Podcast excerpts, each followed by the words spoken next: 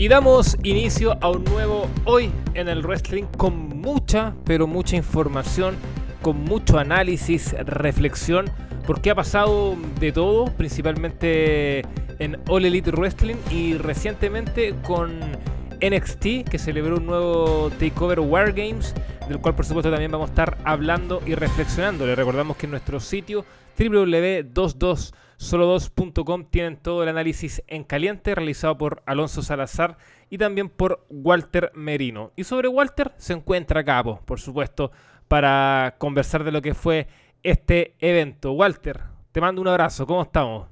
¿Qué tal Cristóbal? ¿Qué tal? Un gusto estar nuevamente en una nueva edición de Hoy en el Wrestling y también un, un saludo para todos nuestros lectores para hablar acá con torta en mano y soda para comentar lo de NXT y también todo lo acontecido en otros temas como IW y la futura alianza de esta con Impact. Oiga, ¿torta de, de qué sabor? Es Selva Negra. Ah, mira, mira, un clásico. Eh, acá compré para acá, para mi casa, para mi mamá, para algunos más y ha sobrado un poquito, justo a ti me dio hambre hasta ahora. Qué bueno, no, está bien, está bien. Para celebrar lo que se viene en Impact, sobre todo vamos a estar eh, hablando de ello. Y el otro que está presente en esta nueva edición de hoy en el wrestling, desde el sur de Chile, ya un habitual de la casa, una voz inconfundible, César Soto, Rockstar. ¿Cómo estamos, Rocky?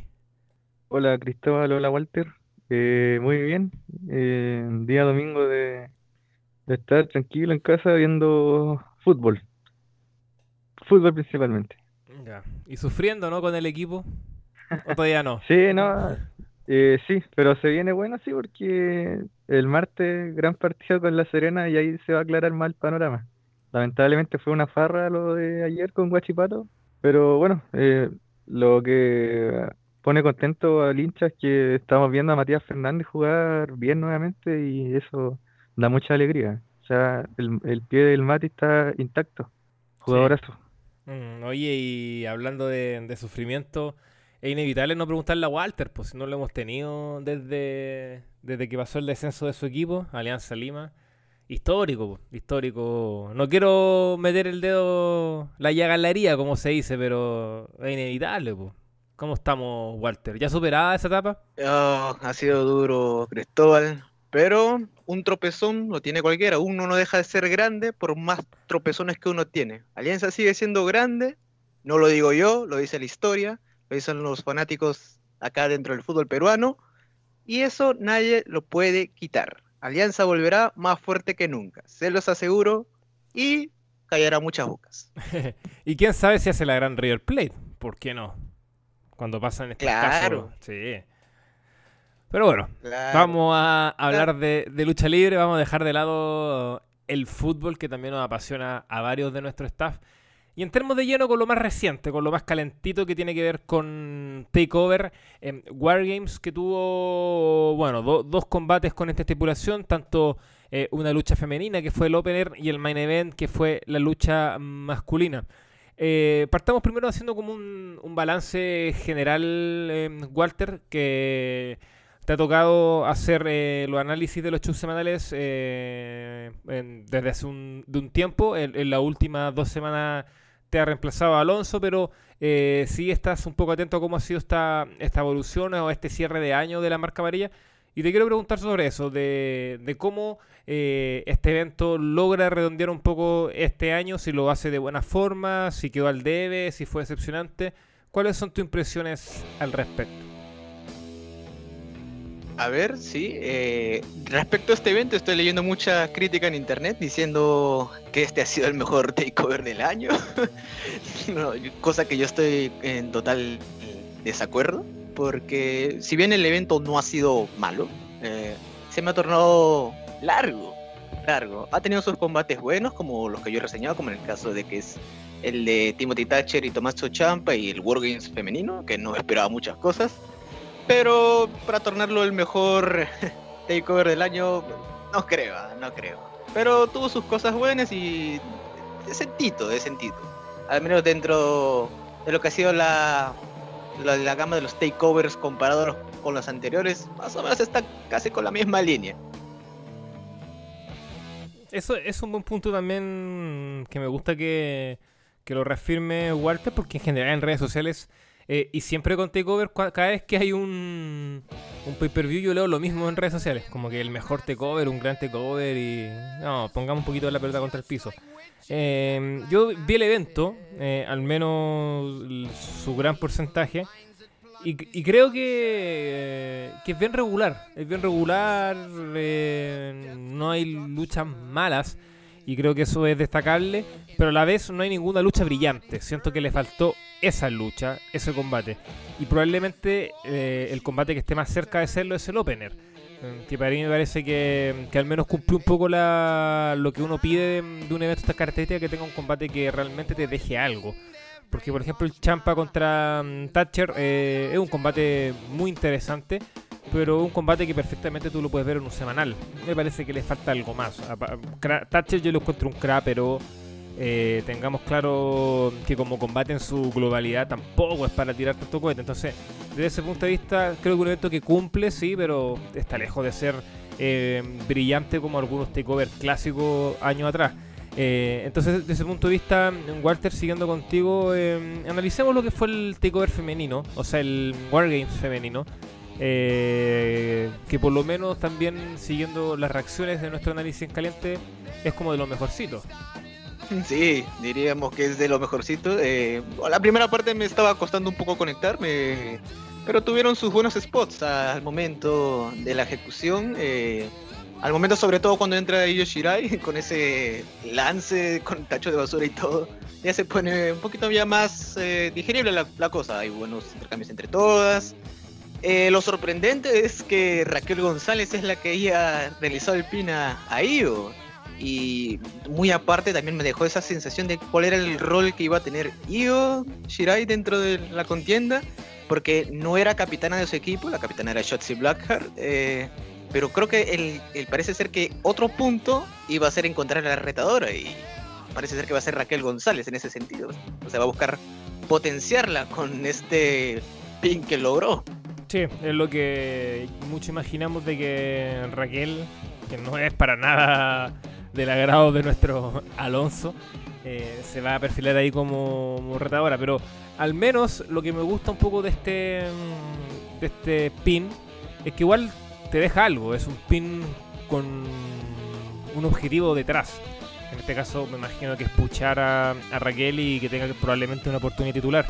Eh, porque se le hace el pin a, la campeona. No es como lo que me pasó en el main event, por ejemplo, que siento que le hagan el pin a Lorcan eh, no deja nada, por mucho que lo haga mm, Kyle O'Reilly, que se nota que están tratando de apostar fuerte por él, pero se lo hace probablemente al, tipo... Mm, ojo, que para mí me parece un muy buen luchador, pero en cuanto a la historia es como el menos interesante. Entonces, desde ese punto de vista, creo que es un, valor agregado bien interesante, más allá del nombre, que, que sé que genera bastante reparos eh, en varios. Eh, en Rockstar, eh, dolido porque Aliyah no haya estado en una lucha de estas características? sí, eh, fíjate que de hecho la, esta storyline se formó en torno a Chotzi mm. y su tanque. Y lo curioso ahí es que Robert Stone con Aliyah fueron los primeros involucrados. Ellos eh, se acuerdan cuando Chotzi aplastó a Stone, como en dos programas, y había toda una historia ahí que al final no, no acabó nada, fue como en, una, lucha una lucha tag en semanal, nada más. Entonces sí, pues estaba esta ilusión de que en algún momento los colocaran en la lucha y de hecho la vi la mitad más o menos como esperando a ver si pasaba algo y resulta que la que apareció fue Indy Hardware que se metió a robar un poco y nada eh, si hablo mucho de esto Sí, Fitty Hardware. Si, si, hablo mucho de esto, voy a terminar jateando a, a todas. Y no quiero hacerlo. Quiero darle mi respeto a, a Dakota. Y yo creo que ella es buena y sí merece estar en el lugar que la Creo que eso se lo ha ganado en el ring. Oye, pero Tony Storm no tiene ni un brillo.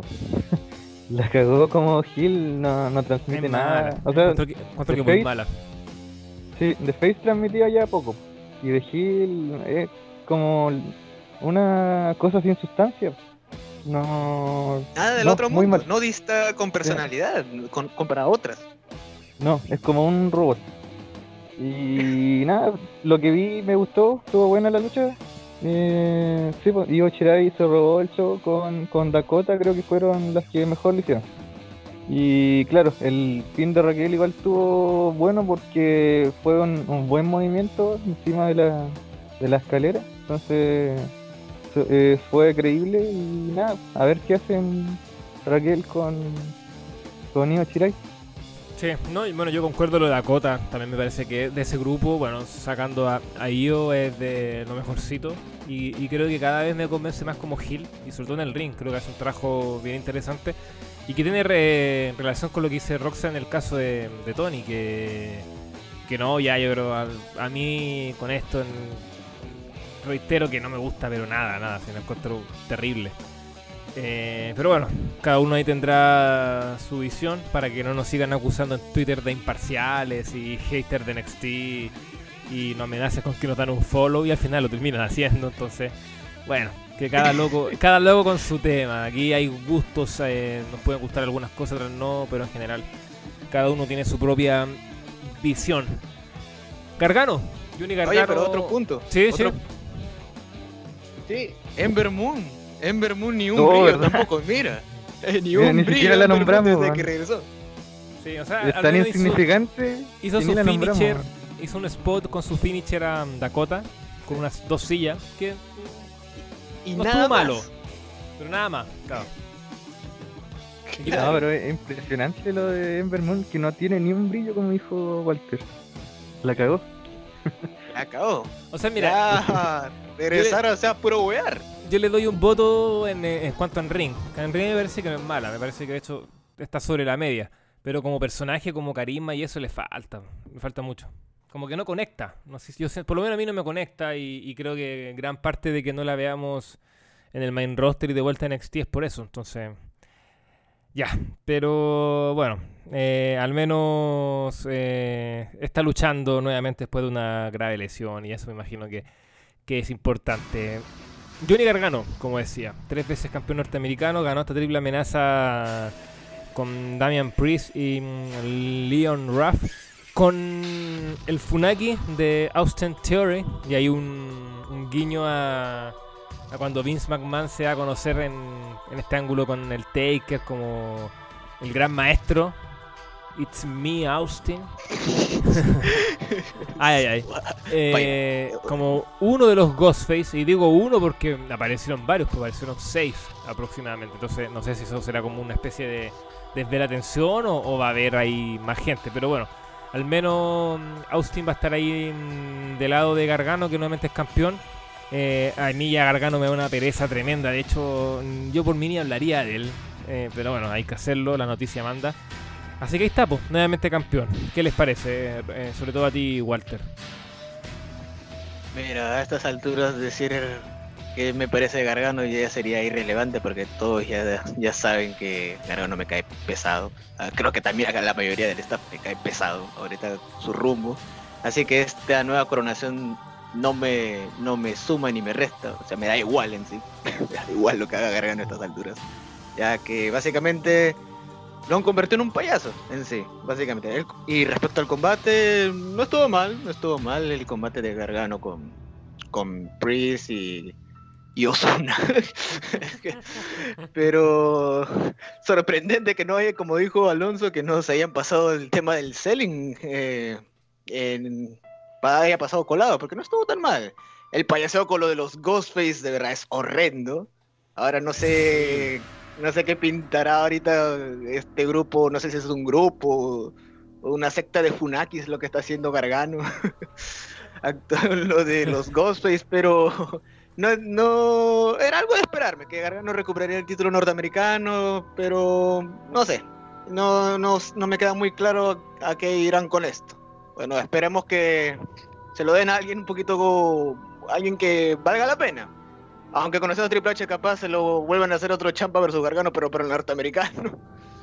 Pero ojalá que no sea No, así de, de sinvergüenza es Triple H. Como leía por ahí, no de sorprender que esto derive después en, eh, Theory haciéndole un, un, un Facetune o al revés y una realidad entre ambos. Entonces, no, ya. Va a ser el mismo círculo culiado de siempre. Y. La verdad, mi Gargano me da, como digo, una pereza tremenda. Ya.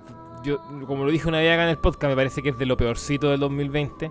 Entre su propio cringe que él da versus también el mal buqueo y todo este tema que él ha sufrido. Bueno, mal buqueo que no es solo desde este año, es hace bastante tiempo. Y, como pusimos en redes sociales ahí interactuando con, con una fanática, eh, el medio institucional que tienen Gargano y Champa, en el sentido de que los tipos están en su confort, en su zona de confort, cómodos y no se mueven de NXT. Y cuando yo veo una cartelera en pleno 2020 con Champa y con Gargano ganando, yo digo, ¿qué está pasando? Po? Está pasando, si ya hace rato que están en la marca amarilla y, y encima siguen ganando, eh, en el caso de Gargano un título, entonces me parece que es irrisorio. Po. Irrisorio que todavía sigan ahí cuando ya claramente no deberían estar en NXT porque ya lo hicieron todo. Po. ¿Qué más pueden hacer? Y sobre todo cuando intentan, eh, eh, Triple H intenta meter algo distinto, variar eh, del concepto que ya entregó antes y entrega cosas muy malas pues, con todo este tema del Ghostface. O sea, respeto por la memoria de Wes Craven, weón. respeto por Scream.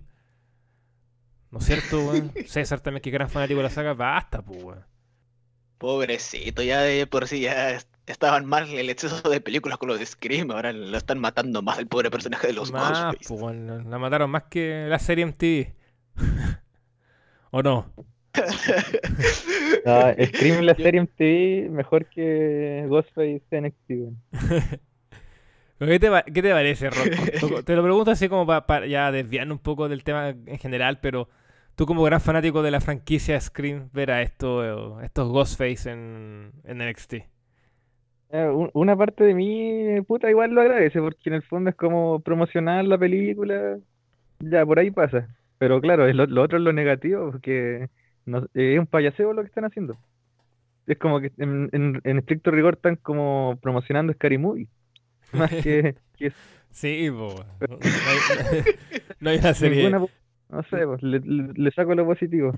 Pero claro, no, na- nada que ver, po. Oye, sobre Gargano, a mí, desde que le pusieron el nuevo Brian, ahí ya yo no sé cómo me, que, me, que me cayó mal, weón. Y no necesariamente fue culpa de él, sino de, de, lo- de los fans. Entonces, que le pusieron esa etiqueta pesadísima de ser el, el nuevo gran babyface de la empresa. Y yo creo que ya se quedó en NXT con, con Champa como jugadores franquicia, Mm, podría decirse. Ya no me los imagino subiendo. sí. Y puta, Gargano, lo positivo que le rescato, que en- hace como un mes, un mes y medio más o menos, eh, eh, subió a Instagram una imagen con un nuevo nickname que él, que él se puso, un nuevo apodo. Y Jericho le comentó, es, es un buen apodo, algo así. Y Gargano le, le dio las gracias cordialmente. Como lo único que le rescato al, al tipo, porque sobre lo que hace Y solo porque está Jericho, po, involucrado. por Jericho. Digo, por lo menos, es tipo Si- si cordial. no, no le rescata nada. Claro, po, weón. Prácticamente lo mataste, po. weón. Bueno, más de lo que lo hemos matado, pero. Ya Y está aparte- muerto, da igual. ya. Justo es pareja de, de Candice, pues, que tampoco nos cae muy bien, entonces, peor, pues, weón. Sí. Y Candice que al menos sa- salió del evento con un cabestrillo. Esto está viendo una foto, no sé si se habrá lesionado, habrá que estar atento, pero A Una siempre, radiografía, dijo mm, sí, siempre pasa algo en los en los Guardians, weón. En fin, bueno, en otros combates, eh, Dexter Loomis eh, derrotó a mm, Cameron Grimes. Eh, bueno, como lo decíamos, Champa derrotó a mm, Timothy Thatcher. Y el main event, el main event que tuvo a, a Undisputed Era, logrando una victoria entre Pat eh, McAfee, eh, Pete Dunne, O'Neil Lorcan y Danny Burch. Sensaciones extremadamente largo, Walter. Muy largo el, el, main event. Que en general, eh, leyendo críticas, como que varios apuntaban de que es lo más bajo del evento. Eh, por cómo venía eh, y por las expectativas también que, que habían, que uno esperaba algo mucho más conciso y como que se fueron demasiado rellenando, creo yo, en el combate. Muy, muy largo. se les fue la mano en ese sentido porque empezó bien. El duelo de Kyle O'Reilly con Pete Dunne debe ser de lo más destacado de esta contienda y con el link word de Don al brazo de Kyle. Y posteriormente, como mencioné en la review, eh, creo que hasta ese momento, poco antes del ingreso de Dan Cole, no estaba yendo tan mal. Ah, había se estaban repartiendo ciertos dominios, algunos tenían su momento para lucir, pero ya cuando ya todo se acumula básicamente con el ingreso de Cole, ya se nota un pie forzado para el desarrollo del combate. Es decir, pasa minutos, pasan los minutos y necesariamente tiene que haber ese spot bonito que siempre debe haber en, en todo combate de los Wargames, forzar la épica, porque en más de una ocasión han tenido para terminar el combate. Y como lo mencionó Cristóbal al principio, el, es curioso y llama mucho de que el pin se lo haya comido Lorcan, cuando el foco de la atención de la rivalidad es, era entre Cole y tenía, o lo ideal mm. era que se resolviera entre ellos dos. Pero en vez de eso, claro, interactuaron. Eh, y hasta Pat le aguantó un Panama Sunrise a, a Cole. Pero, pucha, excesivamente largo. Y todo el tema de cómo, han, cómo se fue gestando todo. No sé, es como que me fuerza a saber la cosa porque esto tiene que pasar porque sí. Y creo que Triple H, tomando esas cosas, todavía no puede hacer un Wargames memorable. O sea, tiene que ser espectacular porque sí, sin, sin tomar en cuenta otros aspectos como el orden o el tiempo. Sí, eh, buen punto lo que dice Walter, que lo reafirma también en, la, en el análisis en caliente que está en nuestro sitio. Em, otros eh, datos, eh, Finn Balor va a estar presente en la próxima edición de NXT. También hubo una promo de Carrion Cross, muy al estilo de Sting, ¿ah? Ojo, me parece que fue como un guiño eso, me pareció un guiñito, algo ahí eh, jugando. Entonces parece que está ya de vuelta luego Carrion Cross, me imagino eh, pidiendo una lucha titular contra el propio Finn Balor. Eh, entonces, desde ese punto de vista, salió en la parte masculina, porque en la femenina ya lo hablamos, pero Walter, ¿tú ves un gran ganador en este pay-per-view? Alguien que uno diga, ojo con este nombre, ojo con este luchador lo vamos a ver en, la escena main event, lo vamos a ver con algún combate titular, qué, sé yo. ¿Ves a alguien que haya salido reforzado de, este evento? Mm, yo la verdad, en base a la calidad de combates, yo diría que no encuentro alguien que haya tenido un foco principal, que sea alguien imperdible en los siguientes semanales, porque, bueno, quizás, quizás por, lo, por los resultados uno pensaría tal vez Raquel González o incluso los mismos chicos de Undisputed Era, pero es que la verdad basándonos en cómo lo hacen, nos han estado llevando en los últimos meses, la verdad es que no llama la atención, la verdad. Yo esperaría, primero que nada, a ver qué es lo que pasa con el tema de Carrion Cross, para después sacar una conclusión, porque ya es lo único que, entre comillas, está generando cierto hype, porque lo más claro es que vaya con Finn Valor, porque el resto, para mí, no hay un ganador claro dentro de este takeover. Ni siquiera Loomis, por ejemplo, que tuvo una victoria contundente. ¿O tú lo ves como un personaje más... no, para planes tan serios ni relevantes? Para la posición de Midcar, yo diría que estaría bien. No me transmite mucho Loomis porque estos personajes este, que no hablan o, que tienen estos tintes de loco, eh, es difícil un poco de conectar porque a veces están, a veces quieren rozar entre lo, a veces, o lo divertido o lo cringe, y a veces Loomis está en ese, en ese lado. O sea, el, su ring no, no, me parece la gran cosa, pero tiene, tiene sus, sus cositas a, rescatar en, el nivel personaje, pero creo que para hacer main event, no, no creo, al menos. Me disculparán mis amigos de algunos amigos que ven en NXT, pero al menos yo lo considero que no, al menos no por ahora. Está bien, pues está bien, hay que jugársela. Ya, eh, ¿algo más que decir de este takeover en Wargames, eh, Walter? ¿O empezamos ya a cerrar para entrar en el otro gran tema de esta semana, la lucha libre? ¿Algo? Sigamos para adelante, no más Cristóbal. Ya, sigamos. Porque tenemos a Sting eh, en All Elite Wrestling. Hizo su debut el pasado miércoles que generó también mucho debate en nuestro en nuestro staff ahí en el WhatsApp estaba que ardía ardió de hecho ardió un debate ahí álgido bien bien profundo entre varios. Ah, pero más que debate fue un, un dron que empezó a escribir contra Sting. A ver, nombre, ¿qué fue ese dron? Ah, el, el señor que, que está haciendo la review últimamente y busca ahí cositas para criticar. Sí, le mandamos un saludo a Carlos Matamoros. Eh, no, pero eh, fuera todo, todo huevo, toda, toda broma. Eh, nada, pues, Sting ya es parte de WWE Wrestling, va a estar en el próximo Dynamite con sus primeras palabras. Furora, furor en redes sociales, cuánto like tuvo el, el video que subió la página. La última vez que vi el video en YouTube estaba en sobre el millón. Voy a buscar aquí brevemente. Tengo YouTube abierto. Dos millones, dos millones, eh, más de dos millones de visitas ya el video en YouTube, lo cual es tremendo, te marca un poco lo que significa la figura de, de Sting. Entonces, desde ese punto de vista, muchachos, ¿qué les parece esto? Eh, también podemos traspasar por qué se generó este esta pelea en, en nuestro grupo, que básicamente tiene que ver con la figura de, de que ya tiene más de 60 años, y esta posibilidad de que vuelva a luchar. Entonces, partamos con eso y, bueno, y el micrófono es de ustedes para que vayan eh, diciendo distintos aspectos, porque yo también quiero apuntar algo sobre este debut. Partamos con César que ya Walter habló mucho, dejemos que, que, tome agüita, que tome la soda y que coma un pedazo de torta. Y, Rockstar, eh, que habitual de All Elite, ¿qué nos puede decir al respecto? ¿Lo ves beneficioso, primero que todo, este, este debut de Sting? Este contrato, esta firme contrato de, de la leyenda.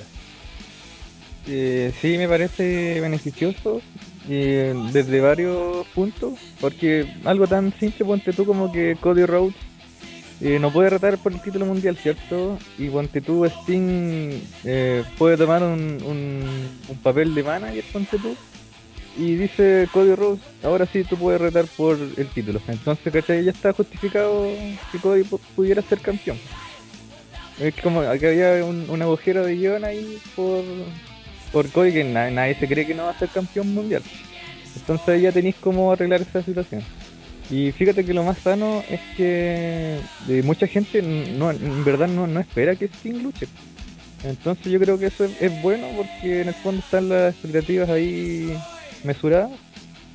La gente al parecer quiere ver a Sting apareciendo en pantalla, qué es lo que va a hacer y, ver qué pasa, pero poco más. Tampoco le están pidiendo Dream Match ni nada por el estilo. Entonces, por lo que vimos el, miércoles, su, quizás sus primeras participaciones tengan que ver con Cody y Darby, pero quizás eh, sea enforcer, manager, no sé, quizás hagan segmentos y poco más, y quizás en algún pay per view luche, quién, quién sabe, pero no, no, lo creo.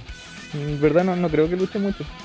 Es que sería un poco aventurarnos algo que todavía no, no, lo tenemos claro. No sabemos si va a luchar, si se recuperó bien de su lesión, que recordemos eh, sufrió la lucha con Seth Rollins en 2015. Entonces sería aventurarnos algo que no es que no no, no, no, no lo tenemos en la mano, no sabemos si va a luchar, finalmente una decisión también de él y si efectivamente la compañía lo quiere utilizar ahí. Yo creo que si la de la compañía tratase, ellos buscarían que luchen, indudablemente, o sea, creo que eh, por todo lo que puede generar un combate, por ejemplo, contra Darby Allin, un pase de antorcha, o por qué no, si ya pensamos en una lucha con Jericho, que de hecho ya en, tu, en, en, Twitter yo vi a Jericho hablando algo al, al respecto con, con, una imagen que hizo un fanático. Entonces yo creo que la compañía va a querer hacer eso, pero insisto, eso no lo tenemos claro. Entonces partir con la reflexión cuando hizo su debut Sting de criticar eso me parece que era un poco inadecuado porque no lo tenemos claro. Eh, entonces también eh, hay que analizar un poco cómo funciona la empresa y la cantidad de enforcers que tiene de leyendas, sea Jake Roberts, a Arn Anderson, Tully Blanchard, entonces son son hartos, eh, son hartos los que hay, hay, ahí, entonces desde ese punto de vista eh, uno se imagina que por ahí también puede seguir funcionando la empresa. Entonces, eso de partida. Ya voy a ir con lo otro, que es del debut como tal, que lo quiero decir porque creo que que es un punto muy interesante a destacar. Pero sigamos con esta tónica, Walter, de, que cómo tú lo ves y también pensando de que tú lo pudiste ver mucho a Sting en la ex TNA Eh, entonces, ¿cuáles fueron tus sensaciones primero que todo con, con este debut, verlo en pantalla? ¿Y, qué te parece este, este debate de si debe luchar o no, si es robo, bla, bla, bla?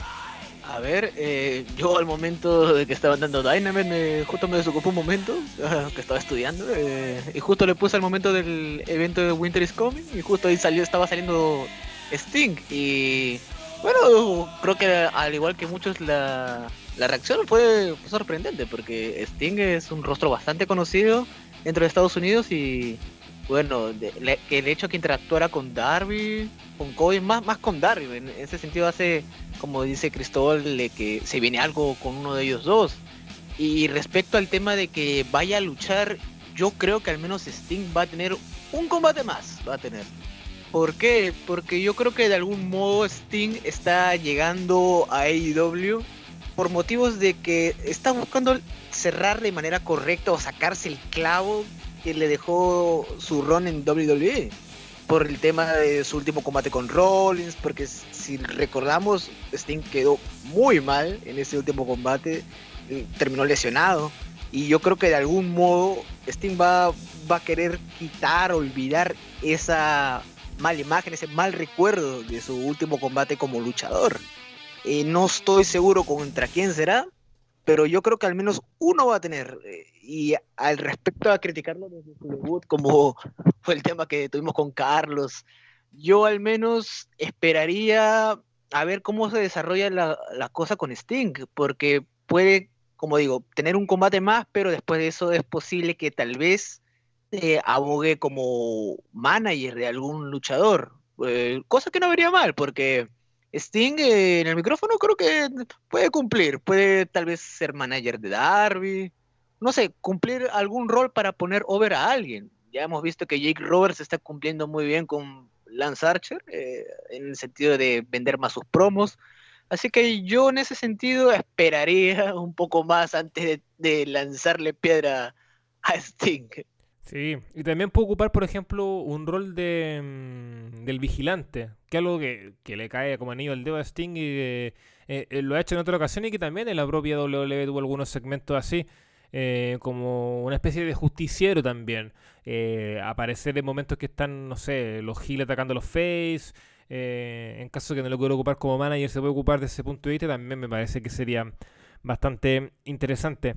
Eh, pero eh, en mi caso, con respecto a esta, este tema de, mm, de que cuando en WWE ocupan a luchadores leyenda y nosotros criticamos, que efectivamente sí criticamos, eh, bueno, varias cosas que decir. Primero, somos, figuras mm, llenas de contradicciones, es inevitable eso, entonces claramente hay momentos que uno critica y hay otros que, que no, entonces eso puede generar cierta molestia.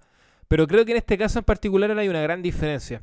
Y es que Sting, a diferencia, por ejemplo, de un Goldberg o de un Undertaker, eh, no es un tipo tan cabrón. No es un tipo tan cabrón. Eh, él no llegó a WWE diciendo, ah, yo quiero ganar el campeonato, yo quiero escuachar a un luchador joven en, no sé, 15 segundos. No, o sea, Sting llega a, a, WWE porque su gran sueño era luchar en WrestleMania, le da la lucha pero pierde pierde. Que todos sabemos que no debía perder, era inaudito. Pero después él fue súper humilde y dijo que no, que estaba bien, que era el resultado que le parecía justo. Hasta en entrevistas defendió la decisión, defendió harto Triple H. Entonces eso habla muy bien.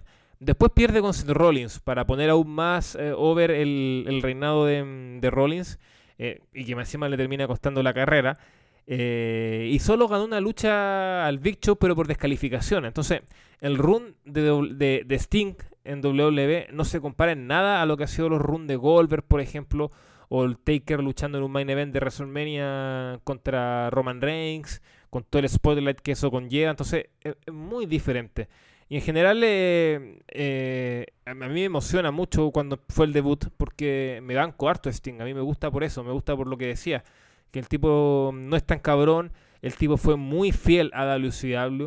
Eh, lo que hizo la empresa W y él no se fue, después que la compraron, lo quería, lo quería, lo quería, él dijo, no, no, yo no me voy a ir, porque me tratan mal a los luchadores de los WCW, los humillan, siempre dejan a los de WWE como los superiores, como los más conocidos, bla, bla, bla. Eh, se va a TNA con el objetivo de impulsar la empresa, de hacerla aún mucho más importante y conocida. Entonces, desde ese punto de vista, me parece que, que es como un tipo súper. Em, que uno le agarra cariño así súper fácil. Que, que, bueno, tengamos claro eh, el nivel de leyenda y de icono que es. Entonces, a mí me parece que no está en ese mismo. No sé si me entienden Rockstar y Walter, me pueden interrumpir, por supuesto. Que no está en ese mismo nivel de los cabrones de la historia de la lucha libre. Al menos yo así lo veo. Eh, debe tener su yellita, sí. De hecho, él ha dicho en la entrevista que hubo una época que, que sí era bien particular. Eh, pero si tú los comparas con un Hulk Hogan, con un propio Goldberg, con un Kevin Nash, eh, con algunas cosas que hizo el Undertaker el final de su carrera, ni hablar de Triple H, etcétera entonces me parece que no está en esa, en esa, en esa parte, en ese ranking, por decirlo de alguna forma. Entonces, creo, con todos esos factores que he dicho, me parece que, es muy distinto este spotlight que da Sting versus el que, han dado otros luchadores y específicamente en WWE. De hecho, si la empresa de Vince no se hubiera desechado a Sting y él hubiera vuelto a la, compañía, yo también lo hubiera celebrado porque, insisto, eh, Sting a mí me genera personalmente como un gran agrado ni pie ni cabeza esas comparaciones que hacen algunos, la cagó. Yo creo que argumentaste súper bien el por qué eh, ninguno de nosotros le está tirando mierda a Sting. El, tipo no viene a, ser campeón mundial, no viene a, ganarle a un joven talento. Exacto. Eh, a ser no, viene a robar. Claro, no, no viene a robar, viene a, aportar. ahí están las cosas distintas, porque ¿Acaso las leyendas de WWE en verdad aportan? Quizás monetariamente algún billullo deja, pero de que aporten al, roster, no. Yo cacho que yo creo que Sting sí va a aportar.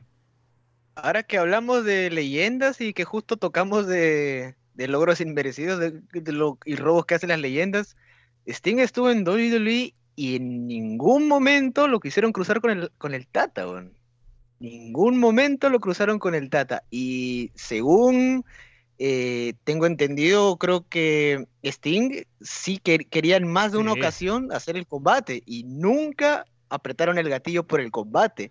Y yo tengo la idea de que el Tata sabía y yo creo que no, no debería ser sorpresa de que este combate es bastante pedido por los fans y se hizo el loco, en mi opinión, el Tata. No le quiso dar bola a Sting y por eso Sting en cierto punto también se habrá picado. Porque sí, todo raro. Oye, yo quiero tener un combate y no me dejas, tú. O sea, que, soy menos que tú, ¿no? qué chucha. Digamos las cosas por su nombre. Undertaker eh, lo meó. O sea, lo miró bajo el hombro, lo miró en menos y, eso es. Y por eso Yahoo le tengo más banco más a Sting, lo banco mucho más. Porque la lucha se vendía sola, po, sola. Y Taker no lo pescó simplemente. Pues. Entonces Sting se terminó aburriendo, la empresa tampoco tenía mayores planes y, el tipo ahora debuta por todo lo alto en All Elite Wrestling, firma un contrato de momento de dos años. Eh, ya su polera se vendió como pan caliente, en top ventas. Entonces sí, te demuestra lo importante de Icono, pero es importante lo que dice Rockstar, porque efectivamente eh, uno sabe que viene a aportar, a estar involucrado en ángulos distintos. Ya el hecho, o sea, ¿Cuánto ganó eh, Darby Allin con ese careo? ¿Cuánto? Mucho. Porque se va a conocer mucho más. De hecho, Darby Allin publica en su Twitter la foto con Sting, el careo, y tuvo una cantidad de likes impresionante. Debe ser los likes que más ha tenido en su cuenta. Entonces, obviamente, eso es lo importante. Lo que no pasando en WWE, o sea, ¿qué ganó Kevin Owens, por ejemplo, cuando perdió con Goldberg? Nada. O sea, en la reina no ganó nada. Y así varios. Yo no veo. AJ Styles perdió con Undertaker. Por mucho que haya sido un combate cinematográfico, perdió en WrestleMania. Entonces Undertaker se retira, supuestamente, con una victoria. Por todo lo alto. Entonces, es, muy distinto, es muy distinto la figura en este caso. Y hay otro punto en particular que, mm, para ir cerrando, porque tenemos que hablar del otro gran tema que pasó en este Dynamite, que tiene que ver con la puesta en escena. Eh, yo sé que, cada uno tiene su, su estilo y, y, sus gustos el momento de, ver lucha libre. A mí lo que me enamoró, lo que me gustó de la lucha libre, cuando yo la empecé a ver en la red, en la WWE, era eso, la música, la puesta en escena, la pirotecnia, las entradas, todo ese concepto casi cinematográfico o visualmente hablando muy potente. Y el debut de Steam es la raja, en la raja. O sea, eh, la viñeta, el video es notable eh, con este tema de Winter is Coming. La nieve cayendo, una música muy muy buena. Entonces, esa puesta en escena, todos esos conceptos son los que a mí me enamoran del, de la lucha libre. Y es lo que me tiene muy desencantado con WWE, que ahora sus gráficas son hechas en paint, ordinario, no hay Titantron, que era algo clásico y clave de WWE. Entonces, All Elite Wrestling poco a poco me está recuperando esa magia y por eso a mí me gusta y por eso yo la defiendo. Me he criticado cuando hay que criticar, pero eh, me entrega ese producto que, a mí me enganchó de la lucha libre. Y el debut de Sting me lo refleja, o sea, el video es notable, o sea, mírenlo con detalle, está muy bien hecho para hacer algo de lucha libre. Eh, casi de una calidad de serie, eh, que te recuerda a Game of Thrones, te puede recordar a otra serie en particular. Entonces, está, no, yo creo que según tu vista también se nota que hay un cariño detrás que en WWE hace rato se perdió. No sé si lo ven así. Sí, yo diría que sí, porque mira, y el tema de Sting no lo he escuchado muy a detalle, pero cuando lo escucho parece como una especie de remixado, una adaptación de su tema de WCW justo. Sí, sí tiene un Más la viñeta, Sí, más la viñeta, la presentación, de verdad muestra la leyenda que es Sting. Y de verdad, incluso en el, relato de Tony Giovanni, cuando comenta cuando llega Sting, se siente el feeling.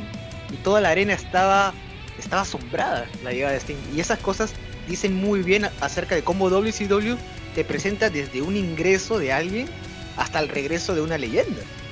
Sí, es buen punto.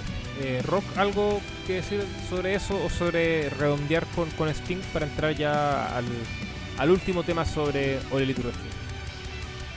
Sí, fue un debut, eh, podría decirse entre comillas simple, pero a la vez buenísimo, era lo que necesitaba Sting.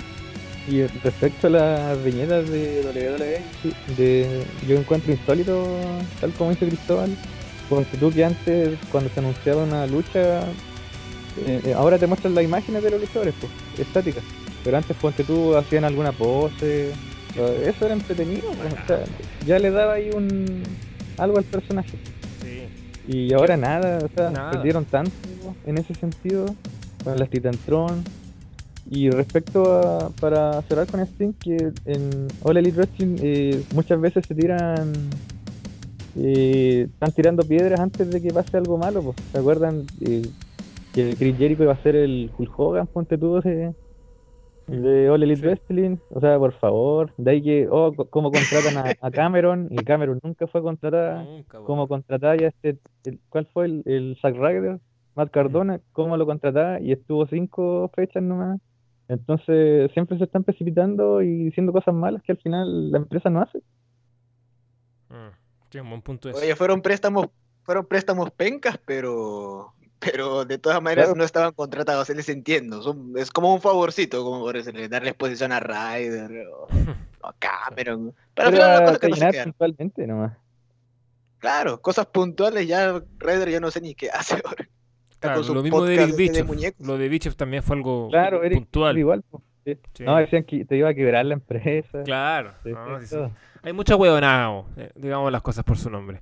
Sí, pero no, lo de la Titantron es importante. De hecho, Alex eh, eh, lo, dijo una vez que le restas personalidad a tus luchadores. La, la Titantron era como algo más, un valor agregado al luchador y ahora con estos peines ordinarios.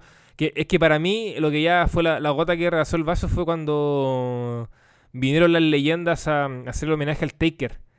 Y salían todos con el título, una imagen de fondo y la, letra de Godfather. Y con un paint ordinario, bueno, hasta, yo te hago mejores guas que no sé nada de diseño. Entonces era horrible, Kane. Escrito Kane y color rojo como con fuego. Indecente. indecente total, po. Cuando se supone de alianza de colegio. Claro, cuando se supone que es cuando más plata está ganando WWE con toda esta guas de Arabia, etcétera, y no son capaces de hacer eso. O sea, eh, uno entendería que reducen costos en eso para seguir pagándole mejor a sus trabajadores, pero después tú lees que, hay luchadores que siguen ganando lo, mismo o que no tienen eh, seguro médico, que ellos mismos se pagan su viaje, entonces no entendí, ¿no? Miserable la weá. Entonces se merece muchas críticas a la empresa. Ya. Eh, Kenny Omega, nuevo campeón mundial, derrotó a mm, John Moxley, se acabó el gran reinado de, Moxley, que decirlo, muy buen reinado. Creo que se tiene muy merecidas todas las loas que ha recibido por parte nuestra y de otros especialistas. Y el tema es que también viene con este valor agregado de que va a aparecer en Impact Wrestling. No sabemos si en, formato físico va a estar Kenny Omega o va a ser vía satélite como también se viene rumoreando. Yo creo que ahí quizás Walter no puede dar algunos más mm, atisbos de cómo funcionan las grabaciones de Impact. Pero bombazo, bombazo con esta mm, alianza que también vamos a estar viendo cómo se desarrolla, si es algo temporal, es algo a largo plazo, quién, quién va también quién, termina ganando eh, con esto. Pero partamos con la figura de, Kenny Omega y Moxley. Eh, sus sensaciones respecto a, que Kenny, primero que todo, sea el nuevo campeón. ¿Qué les parece esta apuesta? Y en segundo lugar, eh, ustedes que son muy fanáticos de Moxley, ¿qué les parece que haya perdido el título? ¿Muy repentino, no? o estaba bien finalmente? Yo creo que el reinado de Moxley me dejó muy buenas sensaciones en defensas titulares y creo que a más de una persona que no simpatizaba con el mismo Moxley, incluso antes de llegar a IW, ha, terminado echándole algunas palmas. Eh, y es más que... Y creo que con Kenny Omega, creo que se cerró de manera correcta. El combate estuvo bueno y creo que deja una, una buena sensación, un buen soplo de aire fresco, el sentido de que ahora Omega es quien tiene el, cinturón. Ahora se puede jugar con otros retadores. Ah, quizás consolidar a alguien joven, puede ser un Hanman Page, quizás un Darby en el futuro, no lo sé. Pero eh, el hecho de que ahora se vuelva con el personaje de Cleaner me hace pensar de que se viene algo grande en ese sentido. Y de Moxley no tengo nada más que decir. Es, el tipo es un crack, siempre ha sido un crack. Así que mucha felicidad por él. Incluso más ahora con su nueva faceta que ahora va a ser padre. Eh, por mi parte, eh, me equivoqué. sería como dijo John Locke a, a Mr. Echo cuando terminaba la segunda temporada de Lost, eh, I was wrong, cuando se estaba haciendo pedazo la, la escotilla. No, nunca pensé que, iba a perder Moxley. Lo, lo, dije acá, lo dije en distintos foros. para mí era muy complicado que hubiera cambio titular en, en un semanal. Ahora, claro, eh, si obviamente te gusta Sting en el programa, eh, ya, ya, ya es grande el show. Entonces, cuando estaba viendo el show dije, oh, esta semana quizás pierde Mox. Pero en la previa no, no me lo esperaba. Y no, bueno, eh, bueno el combate. Bueno, esas cosas de, storytelling que a mí me gustan cuando me quedo con la escena de, de Moxley llevando las sillas al ring no para golpear a Omega, sino para sentarse e invitarlo a darse bofetadas y golpearse. Me recordó a cuando Daniel Bryan con John Cena en su combatazo en SummerSlam, igual se empiezan a dar cachetadas. Y fue un gran momento y el combate estuvo bueno. Y Moxley pierde de forma protegida, ya que le, golpearon con el micrófono. Y curioso lo de Dean Ambrose, John Moxley, porque con ella Styles eh, pierde igual de forma protegida con un foul y ahora este título lo pierde de la misma manera. Y muchas veces vimos a, Ambrose como un, un midcard o un uppercard, pero en el fondo el tipo siempre tuvo su credibilidad.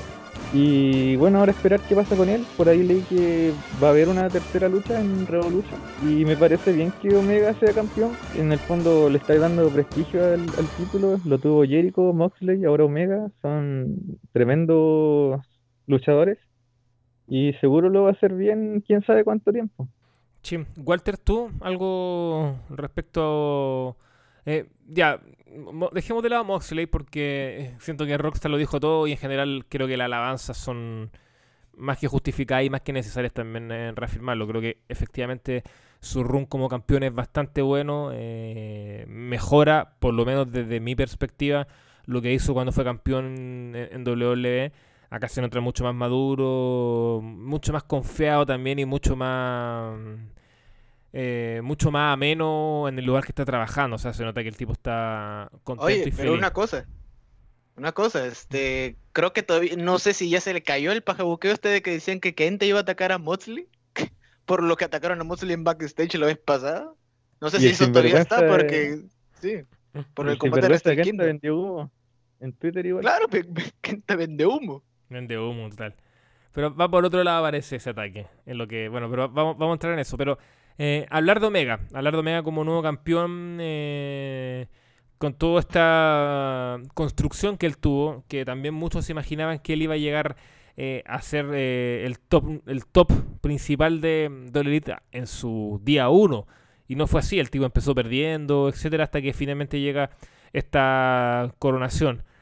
Primero, sobre esa figura de Omega como campeón Walter.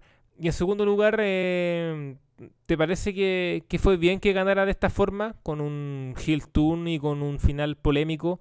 ¿No te parece que hubiera sido mejor que ganara de forma contundente? ¿O al final eso es un detalle mínimo y lo importante es que ganó el título nomás? Mira, la verdad es que el combate estuvo bueno, como mencioné, pero el tema de que, a, que se metiera Don Callis, al, principio como que no lo entendía. Digo, ¿por qué se mete Callis? Se supone que es el comentarista invitado. Y bueno, bueno, al final se descubrió que todo el tema era por la supuesta alianza de Impact con AEW. Yo, la verdad, para no ver a Calles al menos eh, meterse en esos temas. Al menos yo hubiese preferido que fuese el mismo Kenny que ganara con una con trampa al menos. Porque como que me parece un poco payaso el tema de que se metiera Calles al combate, eh, a servirle el micrófono y todo lo demás, pero hubiese preferido al menos de que fuese el mismo eh, Omega el que ejecutara la movida sucia, que le costara el combate a, a. Y bueno, respecto a la figura de Kenny Omega, como mencionan, el hombre empezó como. Em, uno pensaría que él sería automáticamente el top dentro de AEW. Y no, no fue así. Empezó con feudos menores, fue campeón en parejas, perdió la, revancha con Jericho incluso. Así que el hombre creo que está en un momento ideal para ya tomar ya el, rol de top o campeón mundial dentro de la, la empresa. Así que se ha ido poco a poco y de paso en todo ese ron o paso de construcción que ha tenido Omega, se pudo beneficiar también a Hanman Page. Porque si recordamos, Hanman en el principio no despertaba nada, ahora es un poquito más eh, querido. Ahora. Claro. Sí, y bueno, eh, yo creo que se termina justificando al final eh, todo este desenlace de la lucha por lo que pasa con el anuncio de Don Callis diciendo que Kenny Omega va a estar en Impact eh, este martes. El revuelo que se genera en redes de inmediato es eh, brutal. Eh, con las cuentas tanto de All Elite como de Impact hablando al respecto. Entonces, desde ese sentido yo creo que más ganancia que pérdida todo el rato. O sea, el rating le fue muy bien, partamos de esa base. fue el segundo programa más visto en el cable ese miércoles, segundo en la demo. Entonces, te marca eh, una pauta también de lo que viene. Y en ese sentido lo que viene, eh, Walter, tú como nuestro eh, encargado de Impact, ¿qué te parece? ¿Qué te parece esta alianza que no sabemos mayores detalles? Puede ser de, una sola de una sola noche, un acuerdo con Don Callis que también se está diciendo. Hay, hay varias, hay varias informaciones, entonces no lo tenemos claro y yo creo que lo mejor es que dejar que fluya y ahí viendo qué pasa. Pero a ti, como seguidor de Impact, ¿qué te parece esto? ¿Crees que la empresa sale ganando? Y también, ¿en qué puede ayudar en Impact a All Elite Wrestling? A ver, este, respecto a esta alianza de Impact con AEW, yo creo que más beneficios le, le puede traer a AEW es el tema de la división femenina. Porque si todos sabemos, eh, AEW este es el aspecto que más flaquean en ese sentido. No tienen una división femenina bien construida, vemos que a veces le dan menos tiempo para desarrollar combates o alguna historia. Yo creo que en ese sentido esta alianza entre ambas compañías va a buscar beneficiarse en eso. En eso le puede ayudar Impact a AEW. Quizás también con algunos talentos para el tema del midcar. Eh, puede funcionar tal vez ahí un Moose, un Eddie Edwards, un Ace Austin. Pueden ahí funcionar para darle un poco más de movilidad. Lo mismo y al mismo tiempo AEW puede traer algunos talentos para Impact Wrestling para que tengan un poco más de exposición dentro de los programas de Impact. Quizás también para reforzar otras divisiones como la división X, la división en parejas. Y al mismo tiempo también sirve, y es un punto bueno, es ver que podemos ver combates que pueden ser muy buenos, como es el caso de Denor versus FTR, quizás una Diana Purazo versus eh, Hikaru Shida, un Eddie versus Kenny Omega. Hay una gama de posibilidades de, dentro de esta alianza. Y respecto a lo que me comentabas al principio de si cómo va a ser el tema de la aparición de Omega, yo creo que va a ser más vía satélite o una grabación, porque tengo entendido, buscando información dentro de algunas páginas en, inglés, eh, tengo entendido que ya los shows de Impact ya están grabados hasta todo diciembre ya. Mm. Básicamente toda la ruta Impact Wrestling hasta final de año ya está grabada. Así que yo creo y lo que va a hacer es que va a ser una grabación grabada, una grabación entre Kyles y Omega. Así que no esperemos que aparezcan en el ring o, o, que vaya a interactuar con alguien. Al menos yo no espero mucho. Yo creo que van a hacer una declaración, a, quizás al mismo tiempo a, quizás interactúen con algún entrevistador o se en alguna especie de acuerdo. No estoy seguro. Yo creo que más va a ser un tema corto, pero al mismo tiempo creo que en la siguiente semana se desarrollarán algunas cositas. Supongo más de la mano de Cáliz que de Omega, al menos. Sí, sí, o sea, la expectativa está. La expectativa está y si finalmente se hace por vía satélite, creo que tampoco es tan terrible. O sea, eh, al principio uno encontraba que sí, pero ahora con lo que dice Walter con esta tanda de grabaciones creo que es como lógico y finalmente... Eh, por mucho que no esté en el ring, sí va a ser muy interesante lo que va a decir. Y creo que eso es lo que es lo que más expectativas genera, lo que se tenga que decir más de cómo y, dónde. Rock, eh, ya para cerrar este tema, ¿a ti qué te parece esta, esta alianza? Eh, que insisto, todavía no tenemos claro cuál es el propósito eh, a mediano plazo, pero está ahí, está ahí este tema y, nada, pues, me parece interesante también conocer tu, tu opinión, sobre todo porque no, eres muy habitual de ver, eh, de, ver Impact, entonces eh, quiero saber si le ves el beneficio o crees que tampoco era tan necesario hacer algo así. Eh, me parece bien y correcto porque también así no, no gastas otras storylines que puedes tener guardadas para más adelante. Entonces hacer algo fresquito en este verano nuestro, invierno de ellos quién sabe cuánto va a durar esta alianza, pero que, sea un mes, dos meses de, lucha interpromocional estaría bueno, como darle algo refrescante a los fans. Y lo otro que me gustaría mucho ver a Tenil, porque yo era muy fan de Emma, pero le seguí, le perdí el rastro en, en Impact. He querido ver sus combates, pero al final me olvido o veo algo breve en YouTube. Entonces, creo que esta es una buena forma, si es que se da esta alianza, de poder verla nuevamente luchando. Porque siempre me, me pareció una gran luchadora. Y nada, yo mucho del roster de Impact no, no conozco, pero por lo que dicen los fans, lo que dice Walter, se pueden ver buenos combates y la división femenina estaría buena también. Porque Chida no tiene una rival ahora mismo. Y parece que con Ana Jay Ah, Abaddon. Abaddon es su nueva rival, pues, pero vamos a ver si luchan en algún semanal o, lo guardan para Revolution. Pero por mientras que Chida tenga otras rivales, estaría bueno. También puedes poner a Britt Baker, no sé, algo entretenido, cómico. O a Anna Jay, no sé. Entonces hay, hay harto para rellenar. Sí, creo que se le agradece, como dice Rock. Algo fresco, algo distinto, algo bien interesante. Creo que la alianza eh, siempre son interesantes y siempre terminan nutriendo a ambas empresas, a las que estén involucradas. Entonces, creo que de, hecho debería ser algo que se debería explotar mucho más. Ya. Bueno, Triple H dijo que se abrió ahora a alianzas, parece. Ay, ay. Eh, ¿Alianzas con quién será? Quizás que van a comprar. Sí, bueno. NXT Argentina, no sé. o sea que su alianza al final termina siendo compras, pues. Si compraron sí, eh, entonces de alianza no es tan así. No sé. Ya, que compren eh, Impact, sería. claro, van a comprar Ring of Honor, quizá. ¿Quién sabe? ¿Existe todavía Ring of Honor? Sí, sí existe. Duras penas, pero ahí está. Se viene, de hecho, Final Battle. Con el nuevo John Cena. Sí. Ya, eh, minuto de descarga. Walter, Rockstar, el minuto es suyo. ¿Y, Walter va a cantar eh, la apuesta que debe o no? Mm, ahorita no he preparado la apuesta en este momento, pero para el siguiente, la siguiente aparición que haga, ahí la puedo cumplir de sobra. Ya, no me palabra, pero puedo, puedo cantar otra cosa si te gustan al final. Ya, ya, canta, canta, canta. Pero minuto de descarga. El que quiera parte. A ver, yo inicio, pues entonces para mientras afino un poco la garganta, me da tiempo para afinar.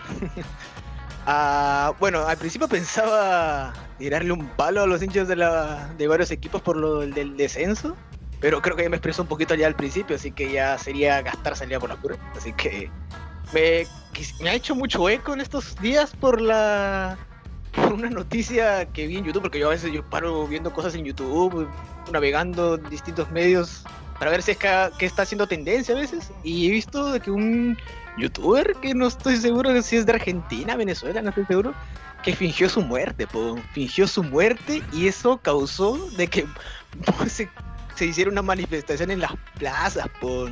Y después esa, esa, si tú ves el video de cuando el youtuber finge su muerte, eh, se nota bien falso, po, bien falso. Horrible. Y lo peor de todo es que este chico, este pseudo entretenedor, lo, de, lo detienen en una casa por hacer mucho ruido. Es una fiesta sin control donde dañaron la misma propiedad y los detuvieron. Pues ahí ya básicamente se descubrió que la wea era más armada. Y yo, mi palo iría contra este chico, que debo decir es un, es un vago de mierda, debo decir. Porque en serio, a jugar con todo el tema de que te han asesinado, causar destrozos, en, o, o sea, revuelo en una plaza donde ellos creen supuestamente que estás vivo para promocionar una puta aplicación, de verdad, es lamentable. Lamentable. Miren, miren, la verdad, hay maneras de conseguir dinero. Hay maneras de conseguir ingresos. No tienes que estar fingiendo tu muerte para que para llamar la atención. Por último, haz como algún weón que conozco por allá que se invita, se inventa su página esta de ¿cómo se llama esta?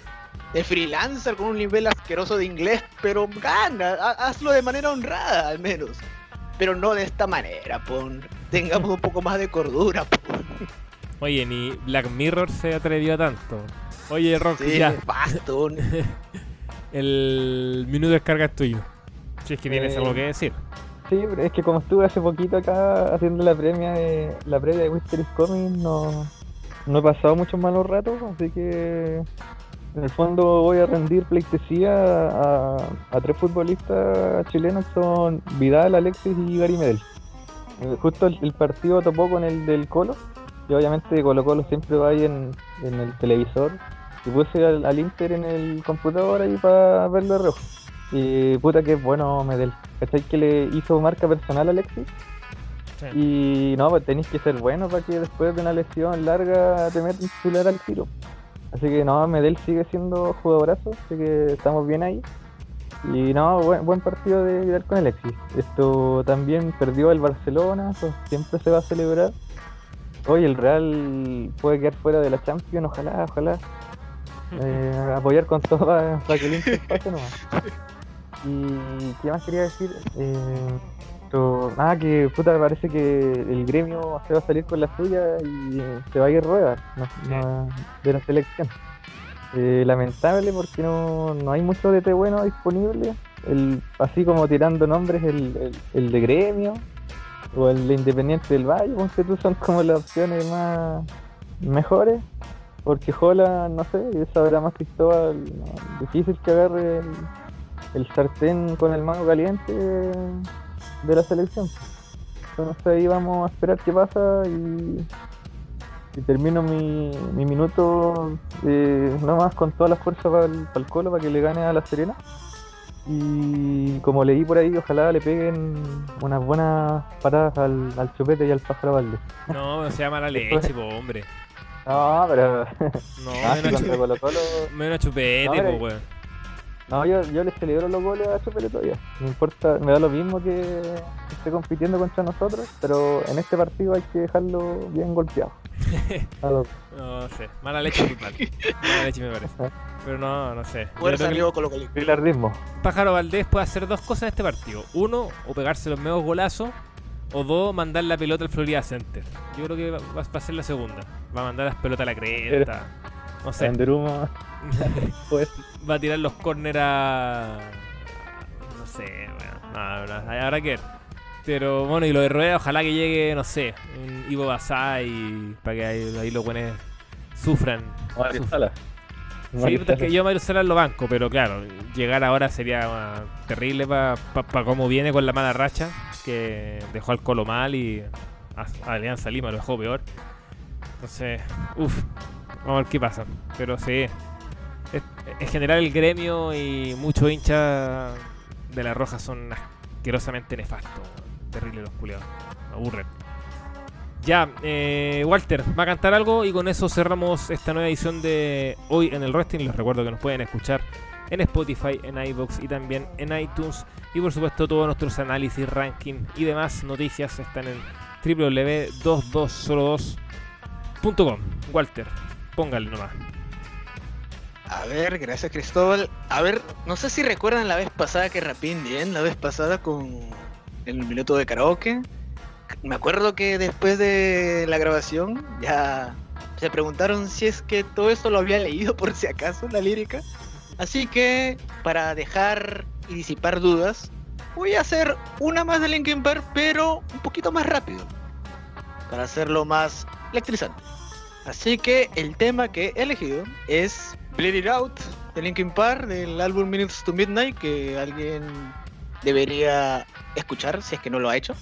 Así que iré con el rap, que es un poco más rápido, y el coro. Así que ahí vamos.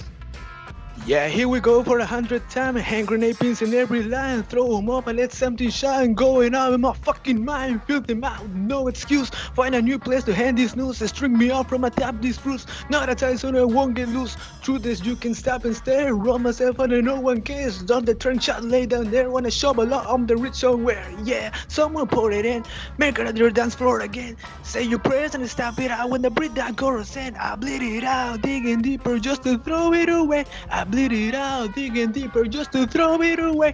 I bleed it out, digging deeper just to throw it away. Just to throw it away.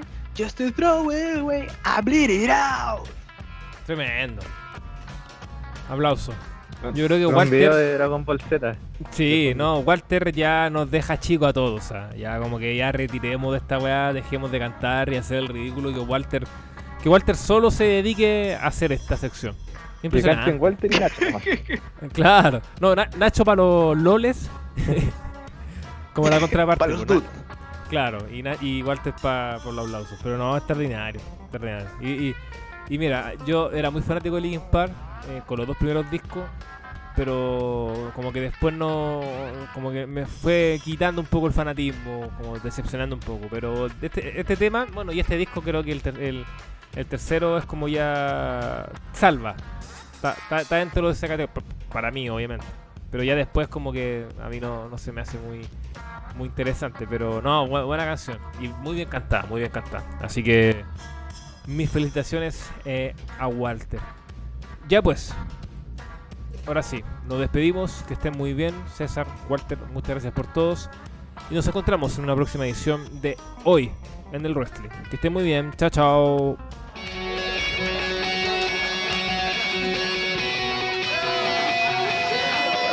Yeah, here we go for the hundredth time. Hand grenade pins in every line. Throw 'em up and let something shine. Going out of my fucking mind. Filthy mouth, no excuse. Find a new place to hang this noose. String me up from atop these roofs. Knot it tight so I won't get loose. Truth is, you can stop and stare. Run myself out and no one cares. Dug a trench out, lay down there with a shovel up out of reach somewhere. Yeah, someone pour it in. Make it a dirt dance floor again. Say your prayers and stop it out when they bring that chorus in. I bleed it out, digging deeper just to throw it away. I bleed it out, digging deeper just to throw it away. I bleed it out, digging deeper just to throw it away. Just to throw it away. Just to throw it away. I bleed it out. Go, stop the show. Choppy words and a sloppy flow. Shotgun opera locking